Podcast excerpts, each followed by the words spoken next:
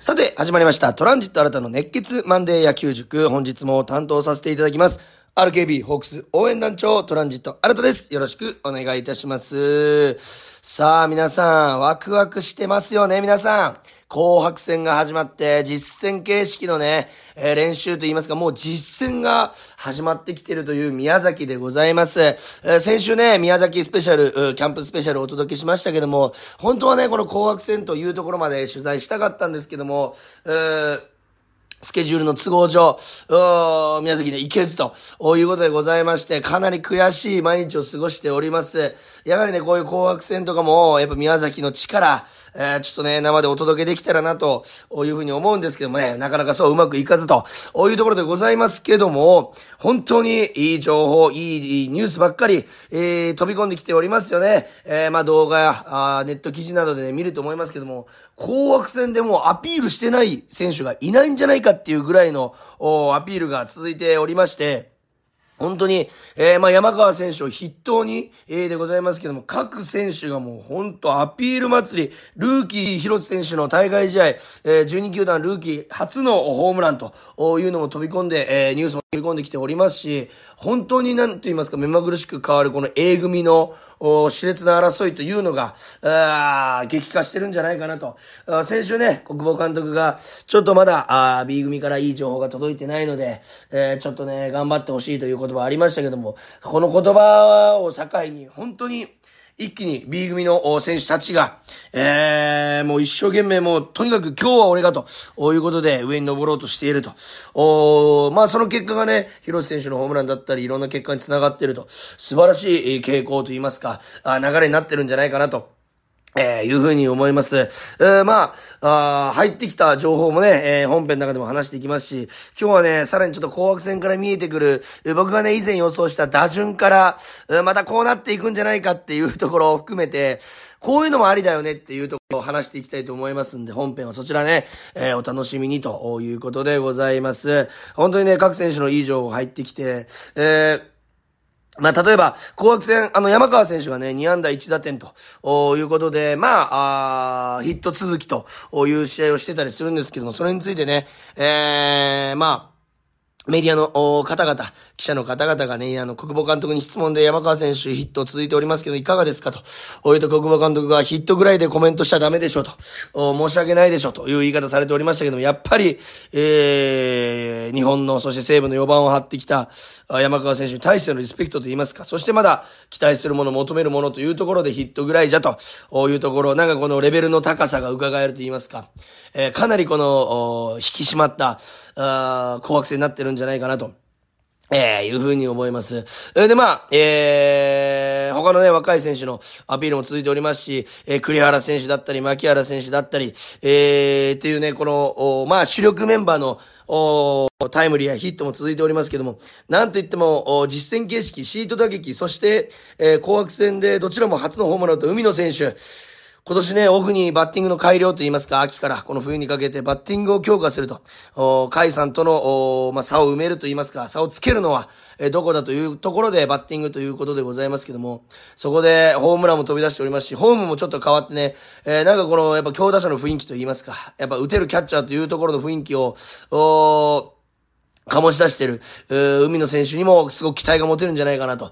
まぐれのホームランっていうようなね、えー感じではもう全くなくて、本当に毎年2、30本打っている方の、おースイングですし、しかあのー実際にこの僕も宮崎キャンプでね、拝見させてもらったんですけども、やっぱこのスイングのパンチ力というものが、本当にすごいものがありまして、やはり大学時代もバッティングで打ってましたし、大学日本代表の6番なんかもね、えー打たれてたという情報も入っておりますんで、えーやっぱそういうところで活躍された選手、やっぱり持ってるもの違うなと、えここからね、2024年のシーズンが楽しみになってくるような、あニュースだなというふうに思いました。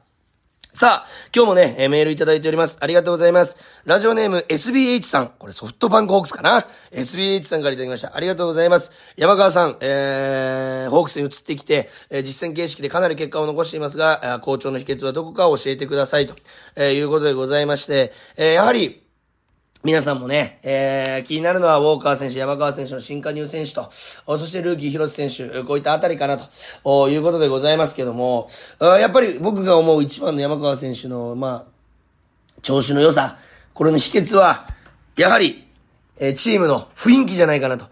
いうふうに思います。やっぱり自分のね、バッティングというのは気持ちから乗っていくもんがあ多いですし、調子がいい時も悪い時もやっぱり気持ち、心のメンタルがね、安定してる。めっちゃいいとかめっちゃ悪いとかいうのを抜きに、やっぱ安定してないと、やっぱり、えー、バッティングの調子っていうのは狂うものなので、やっぱりこの、一発目移籍してきた球団で、どのような、えー、練習があって、どのようなキャンプを過ごせばいいのかっていう、まあゼロの状態、ほぼルーキーの、ホークスルーキーの状態で入ってきてる山川選手に対して、他の選手がね、本当にこの、コミュニケーションを取ったりだとか、いい雰囲気で、そして、宮崎に行って、選手も話したんですけども、えー、キャンプ中のね、このファンの皆様の温かさ、これが本当に素晴らしいものがあるなと。これがやっぱ山川選手のメンタルを持ち上げてる一つの要因じゃないかなというふうに思います。昨日もね、えー、SNS で見ました、又吉さんの沖縄県人会をね、オリックスの比嘉さんがやっていただいたと。ありがとうございます、比嘉さんということで、たいい、すごい写真が載っておりました。山川さん、東山さん、そして宮城さんとかね、で、もちろん又吉さん、えー、ほんあ、リチャードさんもいらっしゃいました。本当にね、沖縄出身の選手が沖縄県人会ということで、比嘉さんがね、そのトップとして開かれてたんですけども、そういったね、この周りの、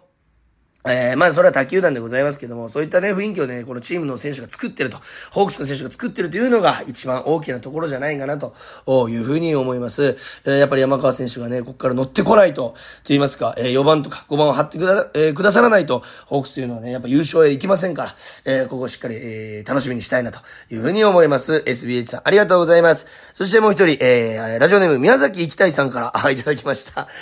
もう本当に、滲み出てるね、気持ちが。まさに俺もまだまだ行きたいというかずっと降りたいんですけども、えー、宮崎行きたいさんからいただきました。ありがとうございます。新田さんが実際にキャンプに行かれた、あ先週の回聞きました。えー、めちゃくちゃ面白かったですと。ありがとうございます。えー、その中でさらにキャンプで見た、えー、選手の中で印象に残っている選手を教えてくださいということでいただきました。ありがとうございます。これね、先週ね、ちょっとね、名前ちょっと出したのかな？出してないのかな？っていう感じなんですけども、えー、尾形陸選手。育成、そして育成の中田圭介選手。この2選手。このね、中田選手、大型陸選手、僕はね、かなり、えー、注目させられました。なぜかというと、やっぱりね、このお二人、いや、まあ若手の中で唯一ぐらいあの A 組に入ってるんですけども、で、紅白戦も結果残してる二人なんですけども、あのー、グランドでのね、動き、機敏さ、あそして、なんと言いますか、この存在感。これがね、やっぱりね、目を見張るものがあります。この二人が、あどこにいるかすぐわかる。それはなぜかというと、攻守交代駆け足であったり、えー、ランナーでのスライディングのスピードだったり、えー、声出しだったりと、とにかくもう若手、ルーキー、この元気の良さをすごく、う出して、さらにやっぱ動きのこの機敏さといいますか、はつらつさが違うので、もちろん他の選手もね、えー、はつらつさあるんですけども、はつらつさというよりはやっぱ貫禄の方が勝っちゃう。ただこの二人はやっぱりはつらつさというところが、すごく売り出し、えー、A チームのすごくいい雰囲気を作ってるんだろうなと。この二人がね、えー、支配下に選ばれて、ドームで活躍する姿、もうすぐ近くで見れるんじゃないかなと思うぐらい。そして河村選手もそうですけども、やっぱりこの2選手、特に僕は注目したいなというふうに思いました。えー、この2選手の底上げというのが強くしていくんじゃないかなと。えー、レギュラーに対してのこの圧力になるんじゃないかなと。プレッシャーになるんじゃないかなと。えそう思わせてくれるような、あまあ、選手の、二人の選手の動きだったんで、僕はすごく気持ちよく、その練習を見ることができたと。やっぱり野球っていうのはね、見てて気持ちいいとか、かっこいいという気気分にならないといけないと思いますんで、そういったところを示してくれてる選手、めちゃくちゃ応援したいなと、えー、いうふうに思いました。そして、えー、こちらメールではないんですけども、あの、前田優吾投手が、ドラフト1位前田優吾投手が初めてブルペンに入ったという情報ありましたけども、えー、そして何度も何度も見させてもらいましたけども、立ち投げとえ、本当に素晴らしいボール、投げておりまして、伸びのあるボール投げておりましたし、何より国防保監督の表情とコメントがもう5万円すぎて、そんなにすごい選手なんだって思わせてくれるようなね、小久保監督の、コメントでもありましたし、これはね、ゆっくりじっくり怪我しないように、とにかく怪我だけしないように、2、3年後を楽しみに見たいなというふうに思います。もちろん今年一軍で見れたら嬉しいんですけど、まずは体作り。まあ大阪桐蔭時代から体作りというのは本人もかなりしてきたというふうにおっしゃっておりましたし、大阪桐蔭がね、やっぱり上でも活躍できる選手を作るというのがやっぱコンセプトあるように、すごく 強い体作りをしていきますんで、えここら辺楽しみにしたいなと思わせてくれました。え今日も皆さんたくさんメールありがとうございます。それでは、ちょっとね、打順のお話をしたいと思います。今日も本編よろしくお願いします。しますプレイボール。トランジット新たの熱血マンデー野球塾。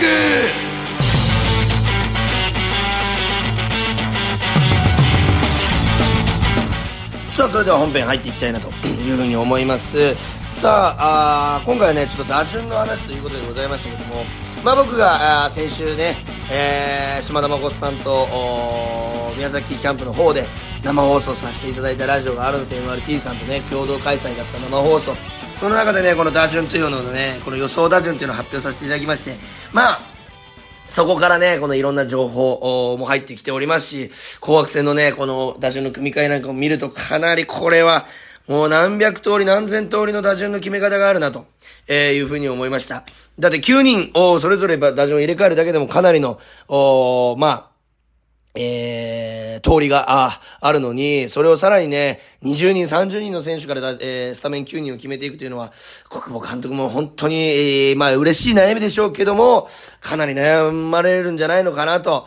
いうふうに思います。まあまたね、いろんな通り、えー、いろんなね、えー、形の打順が見れるんじゃないかなと。それもね、一つのファンの皆さん楽しみではあるのかなと、まあ思うんですけども、まあその時に僕がね、発表した、まずはね、あの打順から言わせていただきます。1番周東さん、2番牧原さん、3番近藤さん、4番柳田さん、5番山川さん、6番栗原さん、7番中村明さん、えー、8番海さん、9番今宮さんと。えー、いう打順発表させていただきました。ただね、ここいろんな打順の組み替え見てますと、ちょっといろんな楽しみ方ができるんじゃないかなと、えー、いうふうに思ってきましたんで、そこら辺ね、話させていただきたいなと。まずね、1番は、ちょっと周東さん硬いんじゃないかなとは、まあまあ思うんですけども、今の状態からいくと。ただ、えー、牧原さんが1番と。えいうような攻撃方のね、え、打順もありますし、牧原さんも、まあ自分みたいなのが1番にいたら嫌だろうなと、いうふうにおっしゃっておりましたんで、この1、2番の入れ替えはまあまずあるのかなと。ただ思ったんですけども、やっぱり牧原さんが2番ではなく、ランナーが溜まった後の6番、まあ5番、6番、7番あたり、これを打つという可能性もちょっとやっぱり、まあ、考えなきゃいけないというか考えられるなと。なぜならやっぱり牧原さんの勝負強さからいくと、やっぱりこのランナーが溜まった状態？まあこれはね、イニングの、1イニング目はちょっとね、ランナーがいても1人と、2番打つんだったら、えー、目の前に1番バッターしかいませんので1人となるんですけど、まあ、2イニング以降目はね、下位打線が繋がればランナーが溜まった状態で上位に回ってきますんで、その可能性はあるんですけども、まあやっぱり、塁に出る確率が高いというのはこの1から5の間。ってなると、やっぱり6番あたりに牧原さんがいることによって、えすごく打順に厚みが出るんじゃないかなと。となると、これはね、1個前倒しになる打順っていうのもあり得ると思うんです。例えば1番周東さん、2番近藤さん、3番柳田さん、4番山川さん、5番栗原さん、もしくは5番牧原さん、6番栗原さん。もしくは6番が牧原さんという打順もあるのかなと思わせてくれる。紅白戦この逆をね、えー、1日違いで見ましたし、えー、そこのつながりも良かったんで、ちょっとここ楽しみだなと。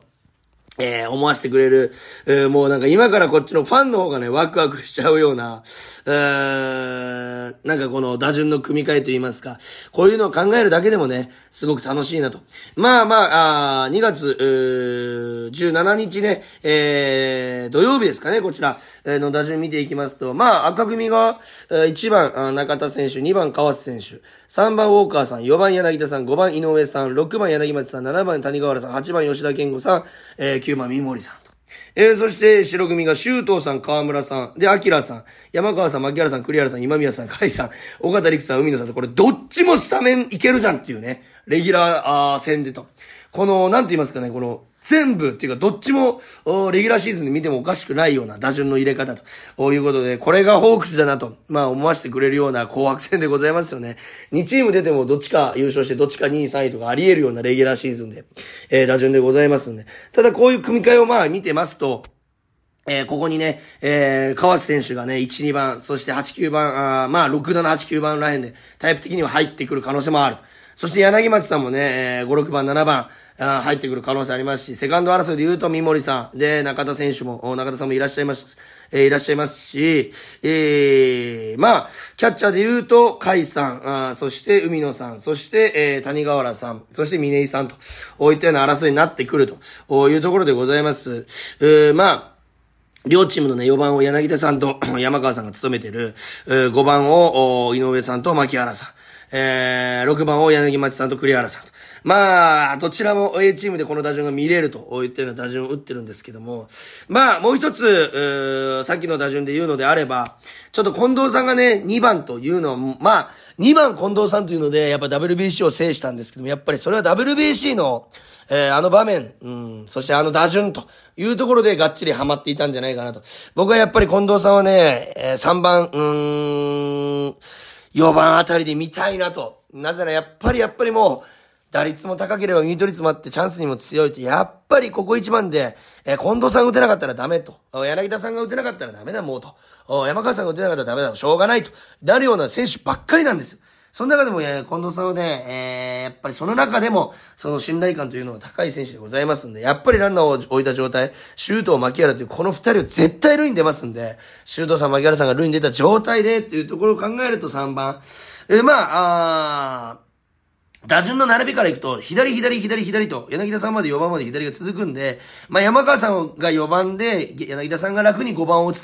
と、いったところもまあ一つ、ありなのかなと最近思ったんですけども、そうなってくるとちょっと、打順が凄すぎて、もうちょっと意味わかんなくなっちゃうような打順。ここにウォーカー選手が入ってきます。ただ、ウォーカー選手がちょっとね、まあ、やっぱ守備に不安があるということで、まあ、メディアでも報道されて、今ね、えー、最新の情報でもありますし、ってなると指名打者がもう埋まっちゃうんで、ってなると、やっぱり中村明さんと山川選手の一塁争い。そして、えー、栗原選手と中村明選手の、おあまあ、レフト守るんだったらレフト争いになってしまうのかなと。まあ、だから外野が周東さん、近藤さん、柳田さんであれば、そこに中村明さんが入っていくと、本当に凄まじいレギュラー争い、映画が繰り広げられるんじゃないかなと。まあ、栗原さんがサード行くのであればと、おセカンド争いが今度は、えー、激化してると。牧原さん、えー、そして三森さん、中田さん。ショートが今宮さん、川瀬さん。で、サードは井上選手もね、えー、栗原選手と共に自主トレも積んでというところがありますので、切磋琢磨でございます。そして今一番熱いのがキャッチャー争いなんですよ、これ。本当にびっくりしました。こうなるとは思ってなかったんで、キャッチャーのレギュラー争い。これ打順で言うとまあ8番9番が打つ可能性は高いんじゃないかなとは思うんですけども、負担を減らすために。そこで、えー、甲斐さんがやっぱ筆頭と言われてる中、海野さんのこの猛アピール。スイングが違うし、先ほども言いましたけども、力強さがあって、そしてそこに谷川原選手がやっぱバッティング、えー、打っていこうと、おもうキャッチャー一本で行くよという、この正捕手争いに名乗りを上げている、もう完全に、えー、保守、レギュラー争い戦国時代に入っていると。いうところでございます。まあ、一時期ね、山崎克美さんだったり、的場さんだったりと、高谷さんだったりと、本当に細川さんだったり、本当にどの方が守っても成績を残すというね、シーズンもありましたし、やっぱ城島さんというすごいキャッチャーがいてというところでございますけども、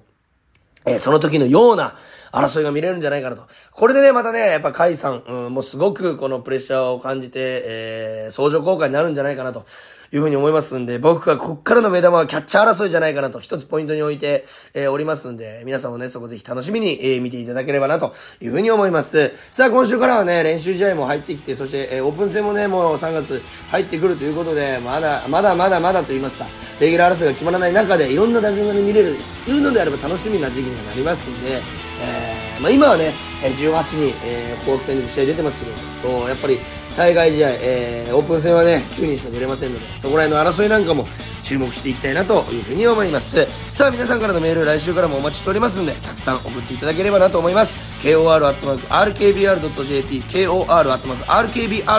までよろしくお願いいたします。それでは今週もワクワクの1週間皆さんお過ごしください。野球って幸せ、ゲームセットここで Google ポッドキャストをご利用の方へお知らせです。Google ポッドキャストは2024年6月23日をもってサービスを終了します。引き続きこの番組をお楽しみいただくには、ラジコ、Apple ポッドキャスト、Spotify、Amazon Music、YouTube Music、いずれかのアプリをご利用ください。これからも RKB ラジオのポッドキャストをお楽しみください。